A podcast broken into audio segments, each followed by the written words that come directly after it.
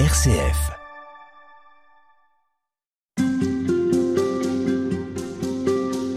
Nous poursuivons notre avancée vers Noël avec une série d'émissions Halte spirituelle consacrées au Liban. C'est d'ailleurs là-bas que RCF vous proposera de vivre les fêtes de la Nativité en direct de Beyrouth. Mais d'ici là, c'est avec vous, Monseigneur Charbel Malouf, que nous allons aujourd'hui nous intéresser pour cette troisième semaine du temps de l'Avent au thème de la conversion. Bonjour. Bonjour. Alors avant d'aller plus loin, il faut nous présenter votre église. Vous êtes euh, né au Liban, vous êtes en France depuis 2003. Vous êtes nommé monseigneur de l'église Melkite et aujourd'hui responsable à l'Institut catholique de Paris pour la théologie patristique. C'est votre spécialité, hein, ce sont donc les pères de l'Église, comme euh, Tertullien, Jean Chrysostome, et c'est la même spécialité que vous pratiquez également à l'Institut chrétien d'Orient.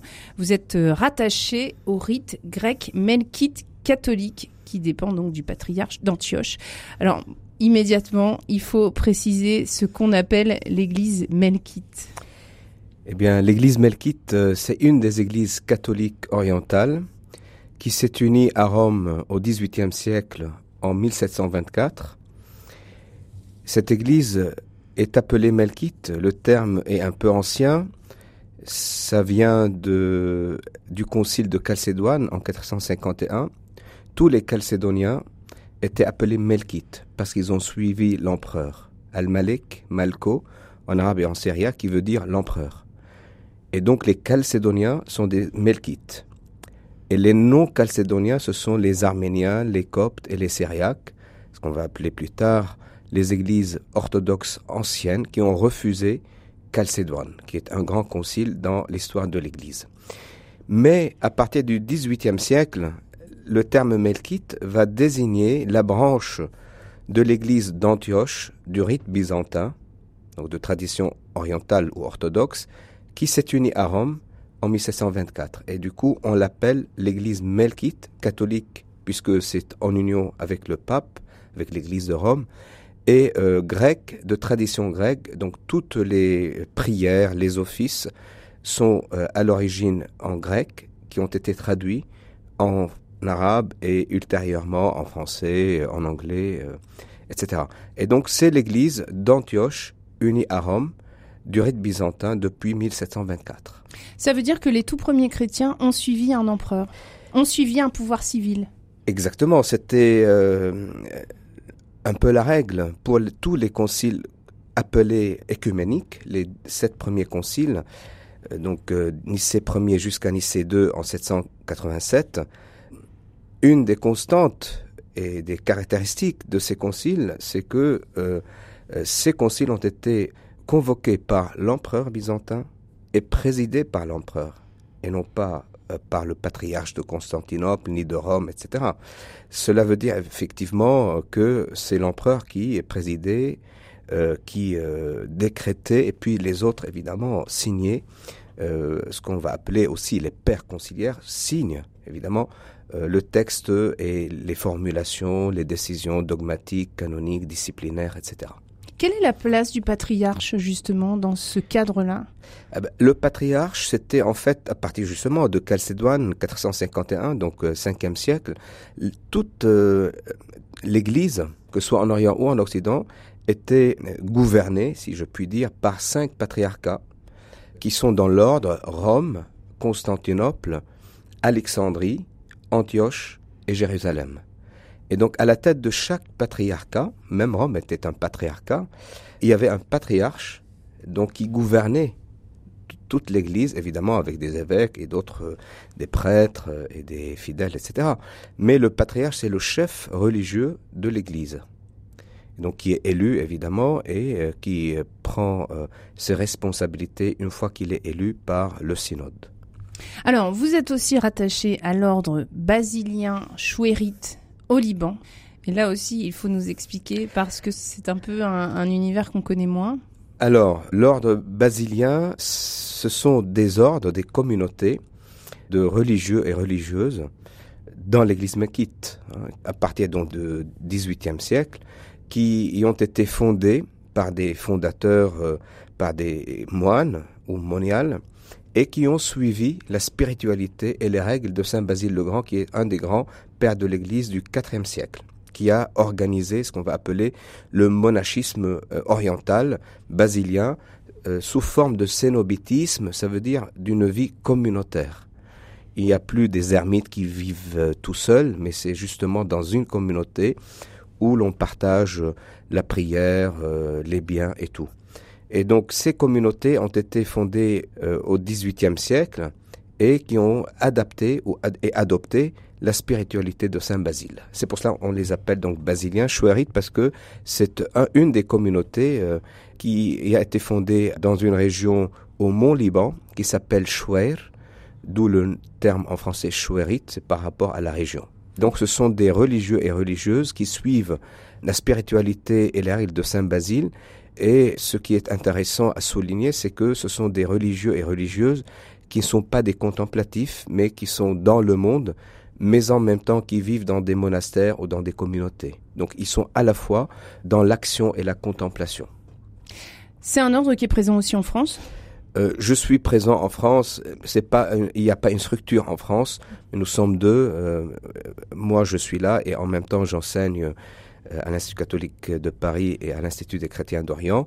Et donc, euh, c'est à ce titre-là que euh, j'exerce mon ministère ici à Paris. Alors, une dernière question à votre propos, ça nous permet de faire connaissance. Puisque le thème, c'est celui de la conversion, vous avez vous-même vécu cette conversion en passant de l'Orient à l'Occident. Comment est-ce que vous êtes arrivé en France? Dans quelles conditions? Est-ce que vous étiez déjà engagé religieusement? J'étais déjà engagé religieusement, j'étais déjà prêtre, ordonné prêtre en 2003, donc deux mois après mon ordination. Mais j'appelle pas une conversion parce que je suis toujours euh, melkite et donc dans l'église conversion géographique on va dire. Exactement. Et donc euh, j'étais envoyé par la communauté pour continuer mes études à l'Institut catholique de Paris en patristique, donc la théologie des pères de l'Église, et j'ai euh, soutenu une thèse. Et après, j'ai été à la fois curé de Saint-Julien-le-Pauvre pendant neuf ans et représentant du patriarche Melkite en France et enseignant à l'Institut catholique de Paris.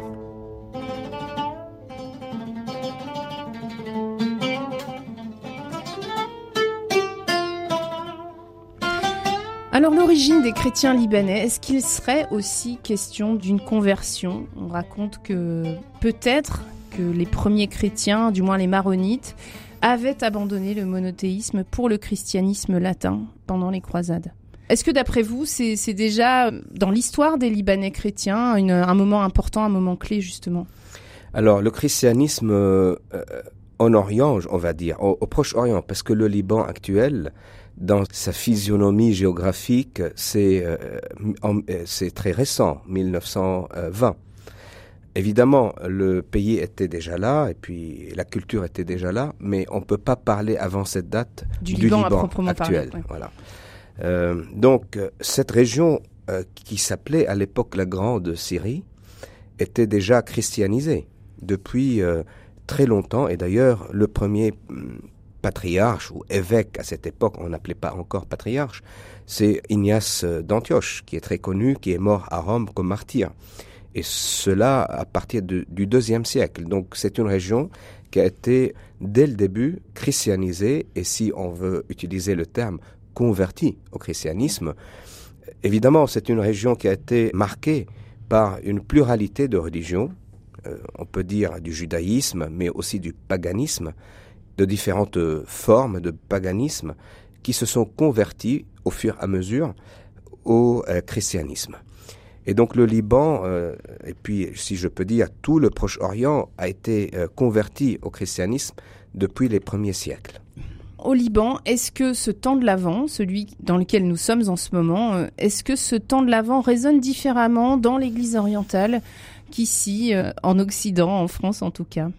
Alors le temps de l'Avent, comme vous le savez, c'est un temps de préparation pour célébrer en communauté, dans l'Église, une des grandes fêtes de la foi chrétienne, la nativité du Seigneur.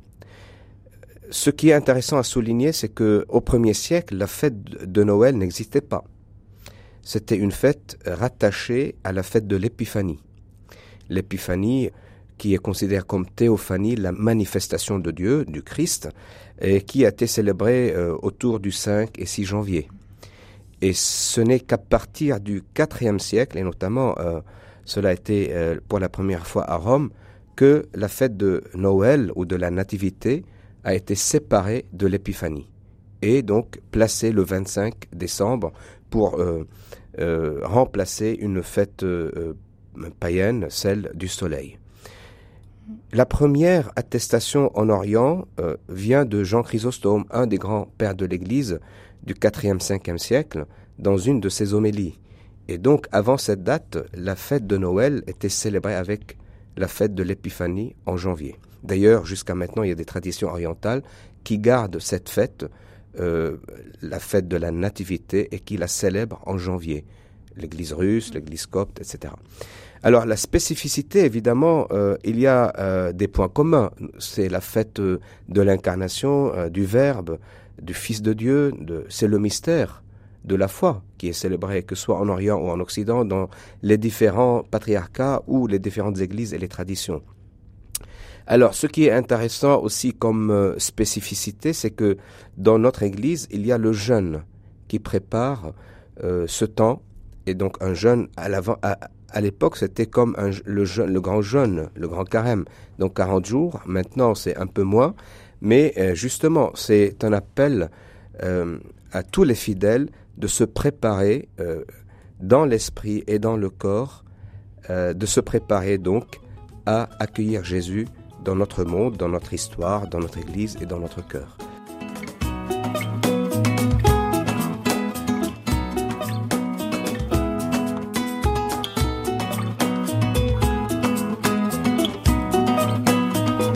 Nous passons ce temps de l'Avent avec vous, Monseigneur Malou. Vous êtes archimandrite de l'église Melkite ici, à Paris. On évoque le sens de cette conversion. Euh, vous, aujourd'hui, ici, vous êtes responsable de l'Institut catholique de Paris de la théologie patristique, ainsi qu'à l'Institut chrétien d'Orient, également à Paris. Et vous êtes rattaché au rite grec melkite catholique qui dépend du patriarche d'Antioche. On évoquait avec vous le sens de l'Avent et notamment le sens de la conversion. Pourquoi est-ce que l'Avent est particulièrement un temps de conversion? On pourrait se dire que la vie du chrétien est au quotidien une conversion à opérer. Pourquoi est-ce que spécifiquement pendant ce temps de l'Avent, on y accorde une importance euh, majeure? Vous avez raison de dire que la conversion est un processus perpétuel, permanent. Ce n'est pas uniquement euh, lié à un temps euh, spécial. Mais si on insiste pendant le temps de l'Avent sur la conversion, c'est pour dire que nous sommes appelés pendant ce temps à prier davantage pour accueillir Jésus dans notre cœur. Et c'est cela le sens de la conversion. Le terme conversion, euh, on le sait, vient du grec metanoia, qui veut dire changement, transformation. En quelque sorte, la conversion nous appelle à transformer notre mode de vie, notre façon de vivre, de voir, de se comporter pour devenir de plus en plus chrétien. Et donc, ce temps de l'Avent, justement nous appelle à cette conversion spirituelle pour que nous puissions accueillir Jésus dans notre monde et que cette fête change quelque chose dans notre vie et dans notre engagement. Mais est-ce que vous avez le sentiment que les chrétiens aujourd'hui prennent vraiment les moyens de se dire pendant ce temps de l'Avent, je vais placer Jésus au cœur de ma vie. Pendant ce temps de l'Avent, je vais essayer de transformer ma manière de vivre? Est-ce que c'est pas des éléments de langage un peu répété d'année en année? Qu'est-ce qui fait que le chrétien va véritablement changer sa vie? Exactement. Euh, le risque, c'est de transformer notre euh, prédication, notamment sur la conversion, de la transformer en un langage euh, habituel, rituel, routinier presque. Exactement. Mais le but, je pense, de la conversion et de la foi chrétienne, et on l'oublie souvent, hélas, c'est que c'est une démarche qui vise justement ce changement de vie pendant toute la vie. La foi n'est pas de la magie. Ce n'est pas parce que j'ai décidé que je vais changer ma vie que ça va être euh, du jour au lendemain. C'est une démarche de changement, de conversion justement, de transformation. Et cela, d'ailleurs, euh, on le dit tout le temps, demande une grâce. Une grâce et un discernement Et un discernement de la part de la personne. On ne peut pas changer euh, notre vie tout seul. D'où l'importance du Christ dans notre vie. Et le changement, il s'agit pas de, c'est pas un, euh, je signe un changement sur un papier et ça y est, c'est fait. Parce que ça prend beaucoup de temps, beaucoup d'énergie. Hein. C'est pour cela que c'est le Christ qui presque opère ce processus de conversion en nous. Et c'est pas nous. Et donc ça demande aussi beaucoup d'humilité, beaucoup euh, de temps, beaucoup de grâce, beaucoup de discernement pour que nous puissions vivre au fur et à mesure cette conversion.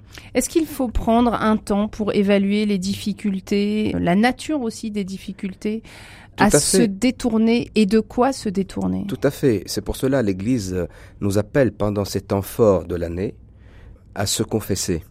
Se confesser, ce n'est pas juste dire mes péchés, c'est justement euh, demander la grâce de changer ma vie, de transformer tout ce qui y est négatif en positif, de euh, faire cette démarche spirituelle et j'allais dire de d'accomplir cette conversion qui est un appel à la, comme on dit chez les pères de l'Église, à la divinisation. Ça commence par quoi? Ça commence par déjà reconnaître notre péché. Très souvent, on ne reconnaît pas que nous sommes pécheurs. Mais il ne suffit pas de le reconnaître comme ça, il, il faut le reconnaître intérieurement, spirituellement, et se dire, voilà, je vais changer telle ou telle chose dans ma façon de faire, dans ma façon de se comporter, dans ma façon de parler, Hein, ne pas blesser, par exemple, ceux euh, avec qui je travaille, euh, ou mon entourage en famille, ou en communauté, ou dans l'église. C'est des petites choses. Il ne faut pas euh, imaginer que la conversion, c'est c'est un acte héroïque, mais ça commence par des petites choses. Et ces petites choses peuvent changer ma façon de faire, et justement peuvent changer mon entourage. Et c'est comme ça que nous devenons chrétiens. Rappelons-nous à Antioche, dans les actes des apôtres, nous avons ce témoignage. Pourquoi on les a appelés, ces premiers chrétiens, comme chrétiens? Parce qu'ils s'aimaient. Et donc, un signe palpable de cette conversion, c'est l'amour. Et là aussi, il ne faut pas que l'amour devienne une théorie euh, belle, un discours beau et euh, aucune activité. Il faut vraiment incarner. C'est ça le Noël. Dieu s'incarne. Et donc la foi doit être incarnée, l'amour doit être incarné, la conversion doit être incarnée par des actes, des actions, peut-être euh, intérieures, spirituelles, mais il faudra qu'on incarne ce changement de vie par euh, des paroles, par des gestes, par aussi peut-être euh, des, des actions caritatives. C'est là où l'Église nous appelle à être généreux pour aider nos frères qui soient en Orient ou ici.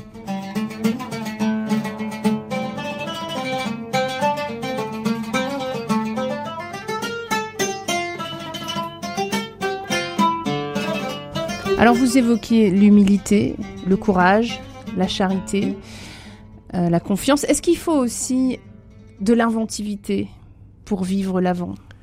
Moi, je dirais déjà l'humilité est quelque chose de très difficile et il faut être inventif pour la vivre.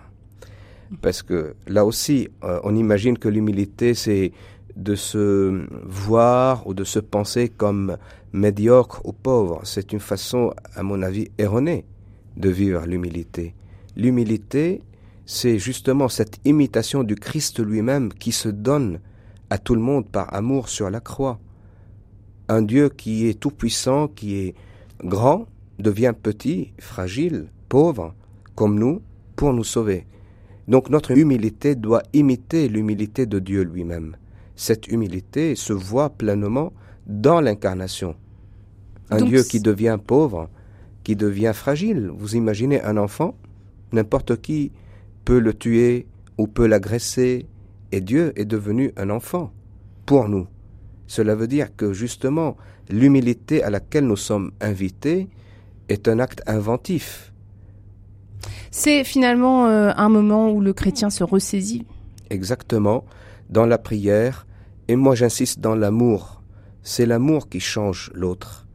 Parce que très souvent, on s'imagine qu'en allant à la messe et en priant, on va changer le monde. C'est vrai, on change le monde par la prière. Mais la prière doit être accompagnée par des gestes, par des comportements, par des actes. Sinon, la foi devient une théorie. Et donc la foi est une expérience, non seulement une théorie.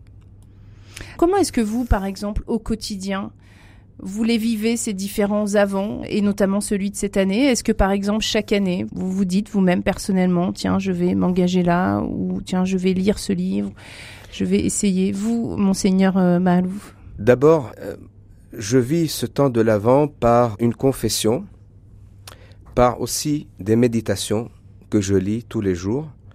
Parfois, je relis l'Évangile et je médite l'Évangile. Euh, de Matthieu, de Jean, etc. Mais en même temps, euh, j'essaie aussi personnellement de faire des actes de charité envers des gens que je connais, que je peux aider, non seulement matériellement, mais spirituellement. Je pense que c'est un temps où euh, le prêtre doit être à l'écoute des autres, surtout dans ce monde qui s'agite de plus en plus, qui devient agressif de tous côtés, eh bien, nous avons besoin d'un homme de paix qui, euh, par son silence parfois, on peut aider les autres. Par un sourire, on peut aider les autres. Donc là aussi, la foi est une expérience simple, humble, mais réelle. Ça, ce que vous disiez, ça nécessite aussi d'accepter de prendre la réalité telle qu'elle est, la nôtre aussi, euh, ce qu'on est nous-mêmes. Vous appelez à, devenir fragile, c'est pas tout à fait ce dont on a envie. Ben, c'est le Christ qui nous appelle à accepter notre fragilité. C'est Dieu qui devient fragile pour nous. Donc, euh, pour moi, le mystère de l'incarnation que nous célébrons à Noël, c'est le mystère de la foi chrétienne par excellence. Et c'est pour cela, d'ailleurs, si on remarque la prédication euh, de Saint Paul euh, auprès des Grecs et des païens, euh, rappelons-nous par exemple cet épisode où il parlait de ce Dieu inconnu et Saint Paul disait aux Grecs, bah, c'est Jésus-Christ, Dieu mort et ressuscité. Ils ont dit, c'est un homme qui est, qui est complètement fou. On, on t'écoutera une autre fois. Ils l'ont quitté, oui, ils sont partis.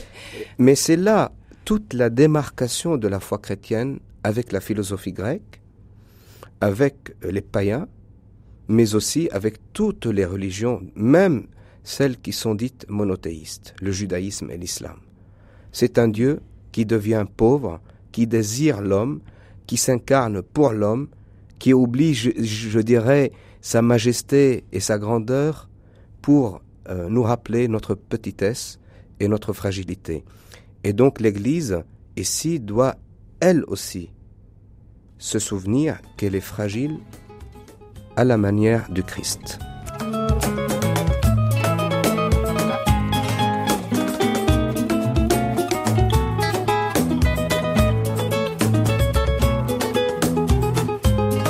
Monseigneur Malouf, on continue ce, parcours au sein de l'Avent avec comme thème la conversion. Alors, on a évoqué la conversion personnelle, on va aussi euh, évoquer aujourd'hui la conversion de l'Église et de l'Église en interne. C'est une conversion qui a été évoquée récemment et qui est encore évoquée concernant les comportements d'abus sexuels dans l'Église. Là aussi, est-ce que ce qui est demandé au fond à l'Église, c'est non seulement de traiter ce qui se passe, mais aussi de revenir au cœur de la foi qui la constitue Cette euh, invitation euh, à travers euh, ce rapport sauvé à l'Église est une invitation justement à revenir au centre de la foi. se convertir, la conversion, la métanoïa, le changement de vie, dans l'Antiquité, et même aujourd'hui, c'est de passer d'une école à une autre, d'une religion à une autre. Donc, dans le christianisme, la littérature patristique des premiers siècles parlait souvent de cette conversion qui était accomplie intellectuellement, spirituellement, mais on se convertit à la personne du Christ et donc on ne se convertit pas à l'Église. Cela veut dire que la conversion est un cheminement vers le Christ. Cela veut dire qu'il faut se désolidariser de l'Église? Non, je ne, je, ne, je ne dis pas cela parce que l'Église est à la fois, euh, comme nous l'enseigne Vatican II, euh, est à la fois divine et humaine. Divine, ce n'est pas que l'Église est divine, c'est que sa tête, le Christ, est divin. Mais elle, elle est humaine. Et malheureusement, euh, que soit dans nos prédications, nous, euh, comme prêtres, évêques, etc., ou les fidèles, et même en dehors de l'Église, ceux qui nous regardent de l'extérieur, ils euh, ne retiennent de l'Église que son aspect humain. Et à mon avis, ici, il y a quelque chose qui, euh, qui va à l'encontre de notre vocation et de notre être comme chrétien. Qu'est-ce que vous voulez dire précisément? Je voulais dire que l'Église est d'abord humaine et donc fragile. On parlait tout à l'heure de ce Dieu qui devient fragile. Eh bien, l'Église est fragile. L'Église est formée euh, de vous et moi. L'Église, ce n'est pas la pierre, ce n'est pas la beauté d'une cathédrale, bien que ce, soit évidemment euh, euh, aussi un élément euh, de ce cheminement spirituel, puisque nous ne sommes pas des êtres désincarnés, mais l'Église est humaine et elle doit, dans tout ce qu'elle dit et ce qu'elle prêche, prendre compte de sa fragilité. Et aujourd'hui, nous sommes conscients, en plein dedans, conscients que nous sommes fragiles. Évidemment, si je dis cela, je ne suis pas en train de dire que tout ce qui s'est passé avec les abus sexuels, c'est de la fragilité normale. Non, pas du tout. Évidemment, là, il y a un crime. Et ce n'est pas euh, du tout uniquement un péché. Je distingue donc entre un péché et un crime, et parfois le péché est un crime. Mais euh, le péché, même sexuel, n'est pas tout le temps un crime. Hein. Et donc l'Église doit tenir compte de cela, doit donner l'exemple à toute l'humanité, qu'elle soit euh, croyante ou non, qu'elle est euh, un être et qu'elle est formée par des humains et donc fragile. Mais comment est-ce qu'aujourd'hui un chrétien peut comprendre le credo euh, quand il dit, je crois en l'Église une sainte catholique et apostolique L'Église est sainte, encore une fois, ce n'est pas parce qu'elle est formée par des humains saints, parce qu'elle est sainte par sa vocation et son être lui-même qui est fondé par le Christ. Si on va prendre, c'est ça en fait la distinction que j'invite tous nos, nos auditeurs à réaliser, un discernement, une distinction entre l'aspect humain et l'aspect divin de, l'Église. L'Église toute seule, même le pape et les évêques et les, patriarches et les, prêtres et les diacres, même les fidèles, ne sont pas des saints. Nous sommes appelés à la sainteté, et c'est différent. Et donc nous sommes appelés à la conversion, puisqu'il n'y a pas de sainteté sans conversion. Et donc toute l'Église est appelée à ce cheminement perpétuel, et j'allais dire, comme euh, disait Grégoire de Nice euh, dans euh, une de ses homélies, de commencement en commencement, qui n'ont jamais de fin. Donc la conversion est un renouvellement tous les jours de notre vie. Et quelle forme ça peut prendre pour l'Église justement Comment est-ce que, au-delà des réparations, pour ces victimes d'abus sexuels, l'Église peut vivre une conversion? Ben, L'Église doit vivre la conversion sur tous les niveaux, pas seulement sur le plan sexuel. Il y a aussi, par exemple, le pape nous invite à réfléchir sur la synodalité. Comment C'est une forme de conversion. Bien sûr, de notre euh, façon de vivre l'Église. L'Église, ce n'est pas uniquement une institution. Et c'est ça peut-être ce à quoi nous sommes invités aujourd'hui à renouveler notre vision. Et je pense le monde nous attend à renouveler cette vision. L'Église n'est pas uniquement une institution comme les autres. L'Église est d'abord, je dirais, un mystère. Est-ce qu'on oublie justement que l'Église n'est pas une institution comme C'est ce qu'on a oublié pendant des siècles, me semble-t-il. Et c'est pour cela qu'on paye tout cela aujourd'hui. Parce qu'on a réduit l'Église à une institution. Alors que l'Église dépasse les institutions bien qu'elle ait cette forme, bien sûr, mais euh, quand on réduit l'Évangile, l'Église et la foi chrétienne à un ensemble d'institutions et de, de droits et de lois, eh bien on déforme l'Église, on déforme l'Évangile et on déforme la foi chrétienne. On a oublié qu'elle était vivante, l'Église.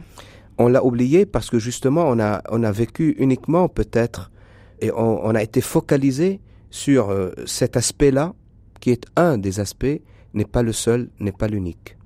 Et cette conversion, du coup, elle vient aussi, elle vient de ses membres, elle vient du chrétien qui peut euh, interagir, qui peut, qui est membre de cette Église à part entière. Exactement. Quand je parle et quand nous parlons de la conversion, ce n'est pas uniquement euh, je m'adresse ou vous vous adressez au pape et aux évêques ou aux prêtres, aux diacres. C'est tout le peuple baptisé Et même les catéchumènes qui se préparent au baptême, ils sont appelés à cette conversion.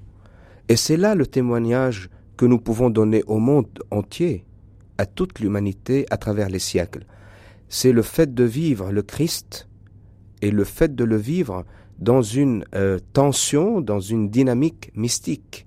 Et cela euh, est très important pour l'Église aujourd'hui de se rappeler qu'elle est d'abord un lieu mystique. Quand je dis mystique, je ne dis pas ésotérique, parce que ce terme est malheureusement galvaudé, mais ça veut dire que c'est un lieu où je peux cheminer spirituellement.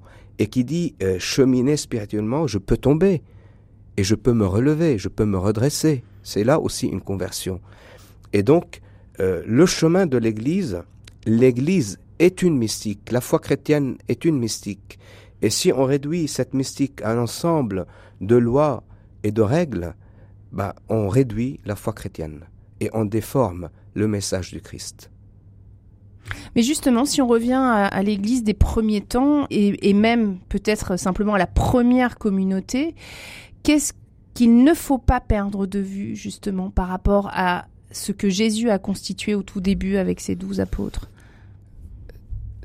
Jésus a constitué cette euh, communauté chrétienne, cette ecclésia, n'est-ce pas, cette assemblée, et on connaît tous que un des apôtres qui a vécu, qui a entendu le message de Christ, qui a accompagné le Christ, l'a livré. Je parle de Judas. Un des douze. Vous voyez, donc c'est une petite communauté quand même qui vient de naître, à plus forte raison quand on devient des millions et des millions. Donc il va y avoir toujours des pécheurs. Et c'est pour cela, dans l'Église, on commence euh, l'Eucharistie par reconnaître notre péché. Ce n'est pas euh, une façon, euh, voyez, esthétique de dire les choses, c'est une réalité. La trahison est dans l'Église. La trahison est dans l'Église. Mais c'est là aussi où l'Église est appelée à la conversion, c'est que Dieu donne son pardon. C'est là une réalité qu'on oublie souvent, que même si nous sommes pécheurs, que nous soyons des évêques ou des prêtres ou des fidèles, nous sommes pécheurs, mais nous sommes appelés, nous pouvons, nous avons cette, euh, je dirais, cette chance renouvelée de vivre le pardon. Dieu nous pardonne, nous accepte tels que nous sommes. Et c'est là où je trouve que le Christ reste euh, quelqu'un de génie, si je, puis dire, même sur le plan humain, c'est que si on revient à la Bible, à l'Évangile, aux rencontres qu'il a faites avec beaucoup de euh, femmes ou d'hommes, tous presque étaient des pécheurs. La femme adultère, euh, Nicodème, tous, ils cherchaient ce salut, cette connaissance, cette voie mystique.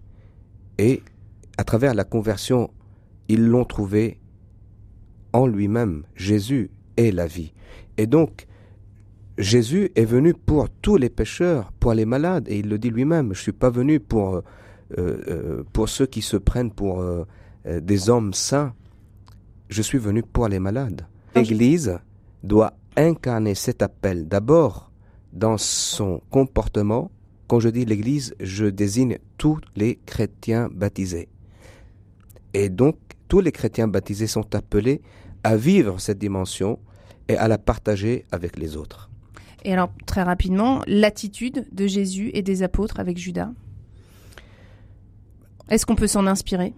Euh, bon, après, il y a eu beaucoup d'interprétations de, de, de, cela, de, de, la trahison de Judas à travers les siècles dans l'histoire du christianisme. Euh, ce qui est évidemment euh, à retenir, c'est la phrase de Jésus sur la croix, qui me semble n'est pas uniquement adressée à, à ceux qui l'ont crucifié, mais même à Judas. Euh, quand il nous dit et quand il s'adresse sur la croix à Dieu, pardonne-leur car ils ne savent pas ce qu'ils font. Pardonne-leur. C'est là le message par excellence et je dis, euh, c'est là où le Christ a vécu pleinement ce qu'il a prêché et euh, ce à quoi il nous invite, donc à un pardon euh, illimité, même dans l'injustice et dans la persécution. Nous sommes appelés à vivre comme Jésus, donc ce pardon illimité et infini.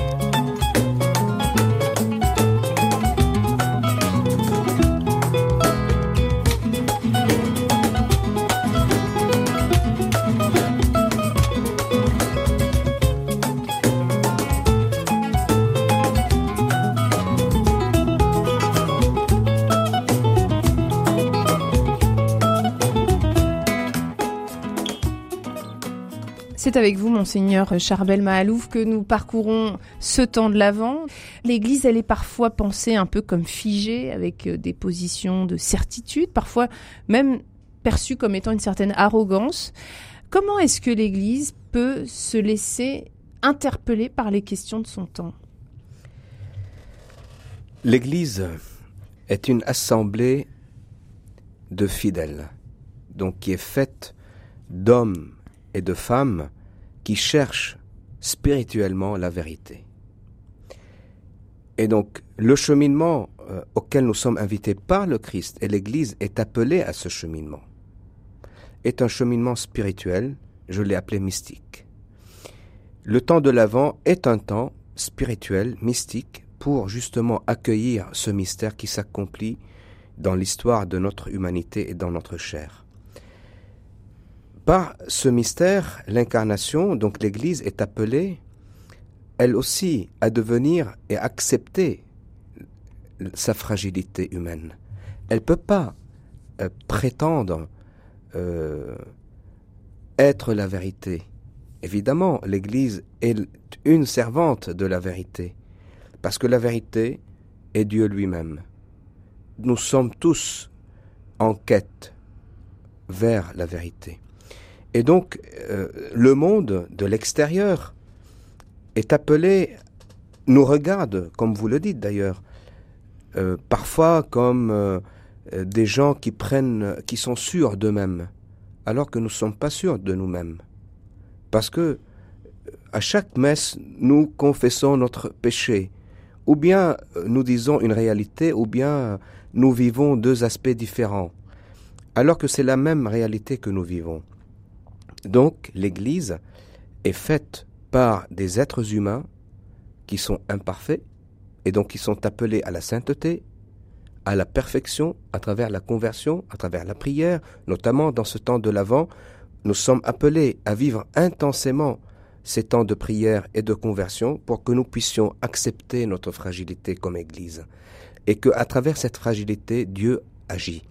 Rappelons-nous une des belles phrases, et plus peut-être très compliquée de Saint Paul, là où le péché existe, la grâce surabonde.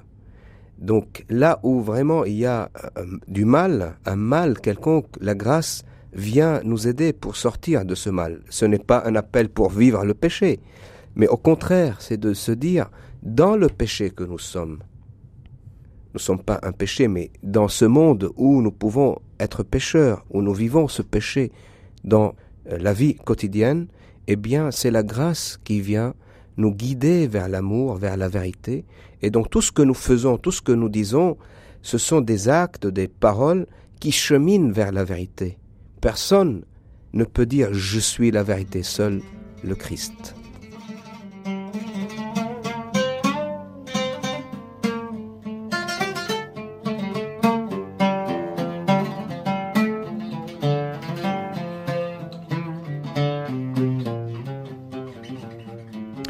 Aujourd'hui, est-ce que l'Église, est-ce que les chrétiens au sein de cette Église peuvent mener des actions de dénonciation ou de prise euh, de distance par rapport à des questions qui sont euh, parfois d'éthique, par exemple? Comment est-ce que le chrétien peut à la fois s'engager au nom de convictions, tout en écoutant cette euh, fragilité et cette quête de vérité qui n'est pas quelque chose de figé? Comment vous percevez cette question du seuil? J'entends bien votre question. Euh, euh, le paradoxe du chrétien vient de ce paradoxe qui est énoncé lui-même dans l'Évangile par le Christ. Vous êtes dans le monde et vous n'êtes pas du monde. Et nous sommes euh, tiraillés tout le temps entre nous sommes dans ce monde et nous ne sommes pas de ce monde.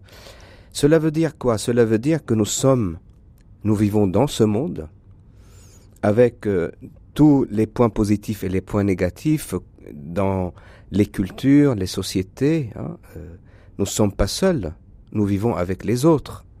Euh, parfois dans des pays euh, qui réclament, par exemple en France, la laïcité. Cela veut dire que le chrétien est appelé d'abord à vivre la vérité, ses convictions, d'une façon personnelle, communautaire et intime.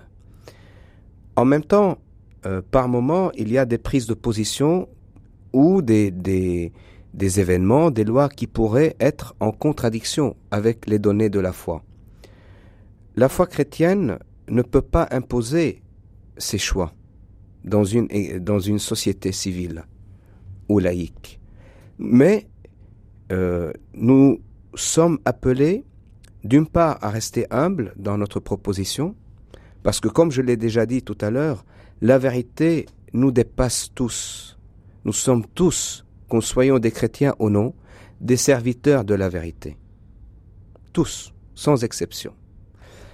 Donc, d'une part, nous n'avons pas la vérité. Si nous, nous, avions la vérité, nous l'aurions donnée à tout le monde.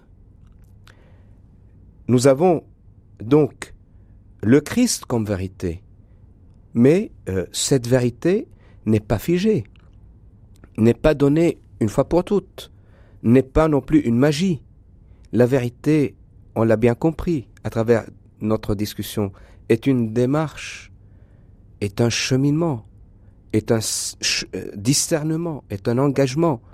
Et donc, c'est là où le chrétien, s'il y a une contradiction, ben, il dit ce qu'il pense, il n'a pas honte de ce qu'il pense, puisque ce qu'il pense, pour lui, est la vérité, mais il ne peut pas l'imposer et il ne peut pas se dire moi je suis la vérité. Non, nous ne sommes pas la vérité. Nous n'accaparons pas la vérité. Nous proposons des chemins de vérité.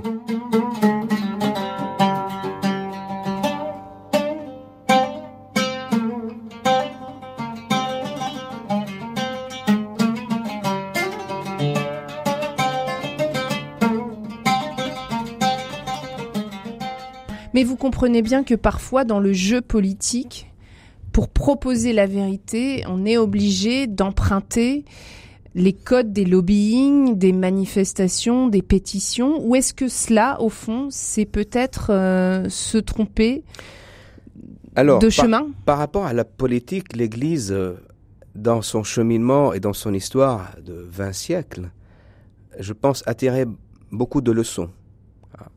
Notamment la distinction, entre le pouvoir politique et le pouvoir religieux. Je ne reviens pas sur cette question, mais là, ce sont des éléments qui nous rappellent toute cette euh, conception de l'Église et même cette pratique de l'Église. Et moi, je dirais, euh, d'ailleurs, revenons au texte biblique. À chaque fois que le Christ a fait des miracles et que les autres voulaient le réclamer comme roi, il fuyait la foule. Et euh, à la question, il répond Donnez à César ce qui est à César et à Dieu ce qui est à Dieu. Donc on voit bien dans ce et, il y a quand même pas une séparation, je dirais une distinction. On ne peut pas réduire le pouvoir religieux à un pouvoir politique et on ne peut pas non plus réduire le pouvoir politique à un pouvoir religieux. Et regardons l'histoire à chaque fois que l'Église a confondu les deux pouvoirs, elle a déformé son message. Mais ça veut dire qu'est-ce qu'on fait avec euh, toutes ces questions qui sont dérangeantes pour euh, le chrétien ou pour l'Église ou qui peuvent heurter sur le racisme, le sexisme, l'écologie, l'avortement, l'euthanasie? L'écologie, nous sommes les premiers à respecter la création. La création est un don de Dieu. Nous sommes les plus écologistes. Nous sommes plus écologistes que les écologistes. Mais là-dessus, l'Église, pour le coup, arrive à peu près à se faire comprendre, finalement. Arrive à être un peu sur la même longueur d'onde que la société. Pour les autres, pour les autres, comme j'ai dit, euh, il faut proposer ce que nous croyons, ce que nous pensons, avec humilité. On ne peut pas imposer la vérité. On peut bien sûr dialoguer. C'est là l'art du dialogue. Et nous avons tous les moyens à notre disposition. Mais des moyens, euh, je dirais, légitimes. Et tous les moyens dans une cité dans une république euh, qui sont légitimes, ils sont les nôtres. Donc utilisons-les. Mais on ne peut pas euh, dire aux hommes politiques vous êtes dans l'erreur et nous sommes la vérité. Ce n'est pas une façon de dire ni de, de, de présenter la vérité. Ça bloque tout de suite et ça prouve que nous n'avons rien compris de la vérité. Alors comment est-ce que vous concluriez sur cette émission sur la conversion? Euh, Comment est-ce qu'on peut être entendu de ceux qui ne nous entendent pas?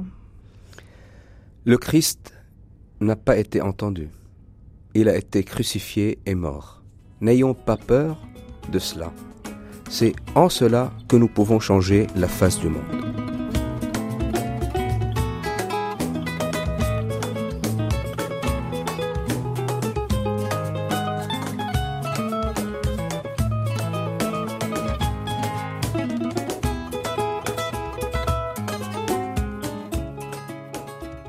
Nous sommes toujours dans ce temps de l'Avent avec vous, monseigneur Charbel Malouf. Qu'est-ce que le monde attend des chrétiens? Quelle conversion le monde attend des chrétiens? Qu'est-ce que le monde attend des chrétiens? Moi je dirais qu'est-ce que le chrétien attend de lui-même? Moi j'attends que nous devenions à l'image de Christ. Une fois qu'on est à l'image du Christ, le monde lui-même sera interpellé et je dirais converti. C'est exigeant. C'est exigeant, mais c'est la réalité du christianisme. Les premiers chrétiens, les apôtres, les premières communautés n'ont rien exigé. Ils étaient persécutés, n'avaient pas une parole politique. Et pourtant, ils ont changé la face du monde. On croit que euh, par la force, par la politique, par le pouvoir, par l'argent, on va tout changer. C'est une illusion. C'est tout au contraire. Et c'est pour cela, et c'est dans ce sens que la foi chrétienne et l'Église est une mystique. Et à chaque fois, je le répète, que l'Église oublie cette vocation mystique, spirituelle, si vous voulez, eh bien, elle oublie sa raison d'être, sa mission et sa vocation. Mais vous diriez que cette attitude, quelque part, elle échappe aux médias Bien sûr, les médias. Parfois, les médias euh, nous tendent des pièges, il faut le dire. Mais euh, ou euh, au contraire. Donc, il ne faut pas voir dans les médias, dans les moyens, moyens technologiques, quelque chose de négatif. Au contraire, ce sont là aussi des moyens qui sont à notre disposition pour proposer ce chemin mystique, spirituel, ce changement, cette conversion. Comment est-ce que le monde peut comprendre cette attitude? Alors la question qui se pose, comment le monde accueille notre euh, mission, notre vocation, notre existence? Euh, Évidemment, on le voit, le Christ parfois était accueilli, parfois était rejeté. Les apôtres aussi, l'Église aussi, à travers les siècles. Et donc c'est la même dialectique qui se pose aujourd'hui. Ce n'est pas parce que nous sommes rejetés que nous devrions changer de méthode ou de langage ou de conviction. Parfois, justement, le refus nous interpelle. Puisqu'il nous interpelle, il nous appelle à changer aussi une façon de présenter, euh, la méthode et parfois le contenu. On ne peut pas dire que euh, tous les chrétiens à travers les siècles avaient raison sur tout ce qu'ils ont dit et sur tout ce qu'ils ont fait. C'est une illusion. Et donc l'Église est sans cesse appelée justement à cette conversion, à cette interpellation par ce qu'on appelle euh, à l'époque les gens du dehors, hein, les gens qui sont pas euh, chrétiens ou euh, qui sont pas dans l'Église. Mais pour moi, si on regarde tout ce mouvement et le rôle de l'Église dans la société, dans la culture, dans l'histoire, eh bien, je pense que l'Église a su intégrer ce rejet pour fructifier ce rejet et le changer. Et il me semble c'est ce à quoi nous sommes appelés aujourd'hui. Les premiers siècles, l'Église était persécutée. Le message évangélique était rejeté, que ce soit par euh, les païens, par d'autres religions, par des intellectuels. Rappelons-nous que les intellectuels euh, grecs, c'était eux qui se prenaient pour les sages du monde. Et les autres, ce sont des barbares. Et ils ont su dialoguer avec eux. Ils ont su parfois euh, justement emprunter toute, je dirais, leur métaphore, leur langage, et ce langage est devenu un langage chrétien. Comment Paul nous parle de la conversion? Alors l'exemple de Paul euh, est fascinant. Un homme, un génie, un intellectuel, il combattait l'Église, les chrétiens, il persécutait les chrétiens, il tuait les chrétiens. Mais en même temps, dans cet acte, il était interpellé par leur charité, leur foi. Et donc, la conversion de Saint Paul, qui historiquement s'est passée sur le chemin de Damas et cette apparition du Christ qui a bouleversé sa vie. Mais il ne faut pas penser le processus de la conversion, là aussi, comme un effet magique. Paul était interpellé par ce que vivent les chrétiens, ce que disent les chrétiens. Et je pense, comme un homme euh, très intellectuel, il pensait à tout cela, il réfléchissait.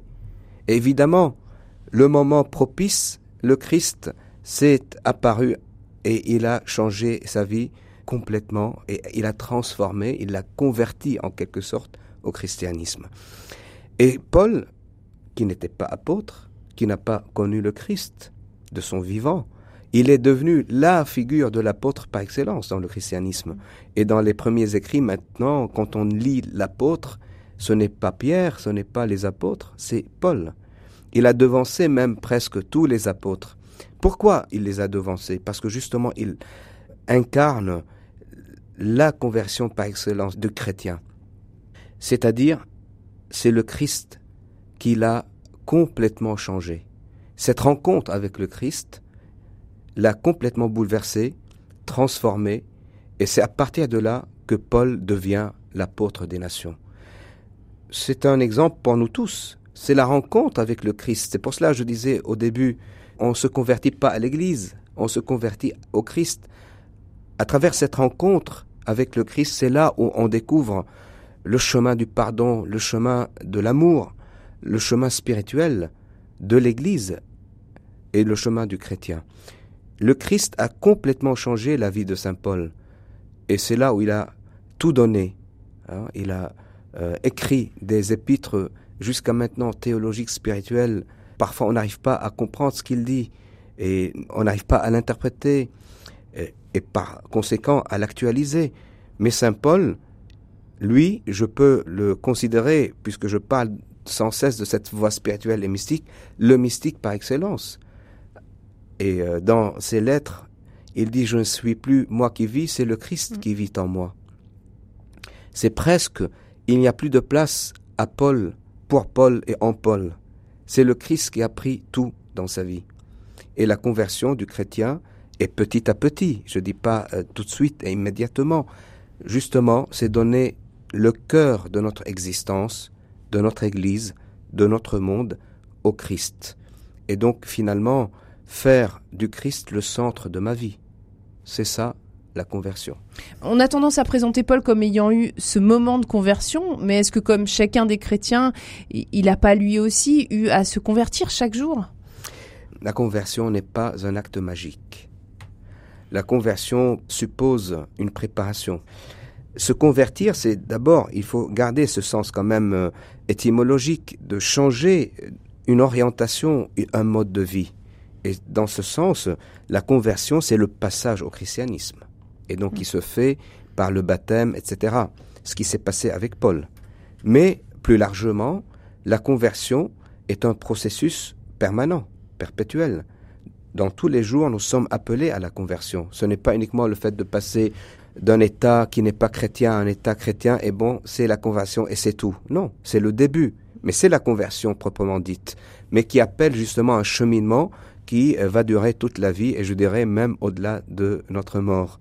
Et donc nous sommes appelés à une conversion sans cesse au Seigneur, au Christ, pour qu'il remplisse notre cœur et pour que justement, à travers cette rencontre, encore une fois, avec une personne vivante, le Christ, la Bible, ce n'est pas uniquement un livre saint, c'est une personne vivante, dynamique, qui bouge, qui nous appelle à bouger. Et donc, ce n'est pas quelque chose de strict et de figé. La foi chrétienne est une dynamique permanente, une dynamique de conversion. Et dans cette conversion, nous sommes appelés à changer, peut-être aussi à changer notre discours devant le monde. Cela ne veut pas dire que je suis en train de dire qu'il faut tout changer et tout basculer. Non, mais justement la conversion est un acte qui nous interpelle, même dans notre façon de parler, de nous adresser aux autres, qu'ils soient euh, des croyants ou non, parce que nous faisons avec eux un monde fraternel. Et c'est ce que le pape appelle dans sa dernière encyclique Fratelli Tutti, nous sommes une communauté de fraternité universelle. Monseigneur Charbel Malouf, euh, peut-être deux mots sur euh, la conversion dans le sens de la liturgie, dans ce que ça peut vouloir dire dans la liturgie. La question de la liturgie, me semble-t-il, est une euh, question fondamentale dans l'histoire de l'Église et on le voit surtout en Occident à partir du Vatican II, la Réforme et puis les réactions que cela a suscité dans l'Église, que ce soit par rapport aux prêtres, ou aux fidèles. La liturgie, là aussi, puisqu'on parle de conversion, est un terme grec qui n'a rien à voir avec le christianisme. Et le christianisme, dans sa force de dialoguer avec la culture grecque, elle a converti ce terme et il est devenu chrétien. Personne ne sait maintenant que la liturgie est un terme grec qui était un service dans la cité grecque, dans l'armée, etc. Cela veut dire, le christianisme donc est appelé toujours à cette force de conversion et la liturgie devient donc le rite pour célébrer le mystère pascal, le Christ mort et ressuscité et l'incarnation, le but de notre foi, de notre adoration et de l'acte liturgique. Cela veut dire que la liturgie est un lieu de prière par excellence. Rappelons-nous aussi l'adage patristique lex orandi, lex credendi. Celui qui prie est le théologien, et le théologien est celui qui prie. Donc la liturgie est un moyen pour aller vers Dieu. Dès que on change les perspectives et on renverse la liturgie, elle devient le but, comme si c'était une idéologie, eh bien, on transgresse la foi chrétienne et on déforme le sens même, le but même de l'acte liturgique et de l'action liturgique. La liturgie est un moyen pour s'unir à Dieu. Nous vivons depuis le début de l'Avent dans l'Église latine la nouvelle traduction du missel. C'est un acte qui nous appelle justement à non pas réduire la liturgie à quelque chose de rien, mais au contraire de faire de la liturgie un lieu de prière, un lieu de théologie, mais en même temps c'est un moyen et ce n'est jamais un but. Merci, Monseigneur Charbel Malouf. Je rappelle euh, que vous êtes responsable à l'Institut catholique de Paris de la théologie patristique. Vous êtes également à l'Institut chrétien d'Orient dans la recherche et vous êtes rattaché au rite grec, melkite catholique qui dépend du patriarche d'Antioche. Merci aussi à Pierre Samanos qui euh, s'est occupé de toute la technique de cette émission. Merci beaucoup.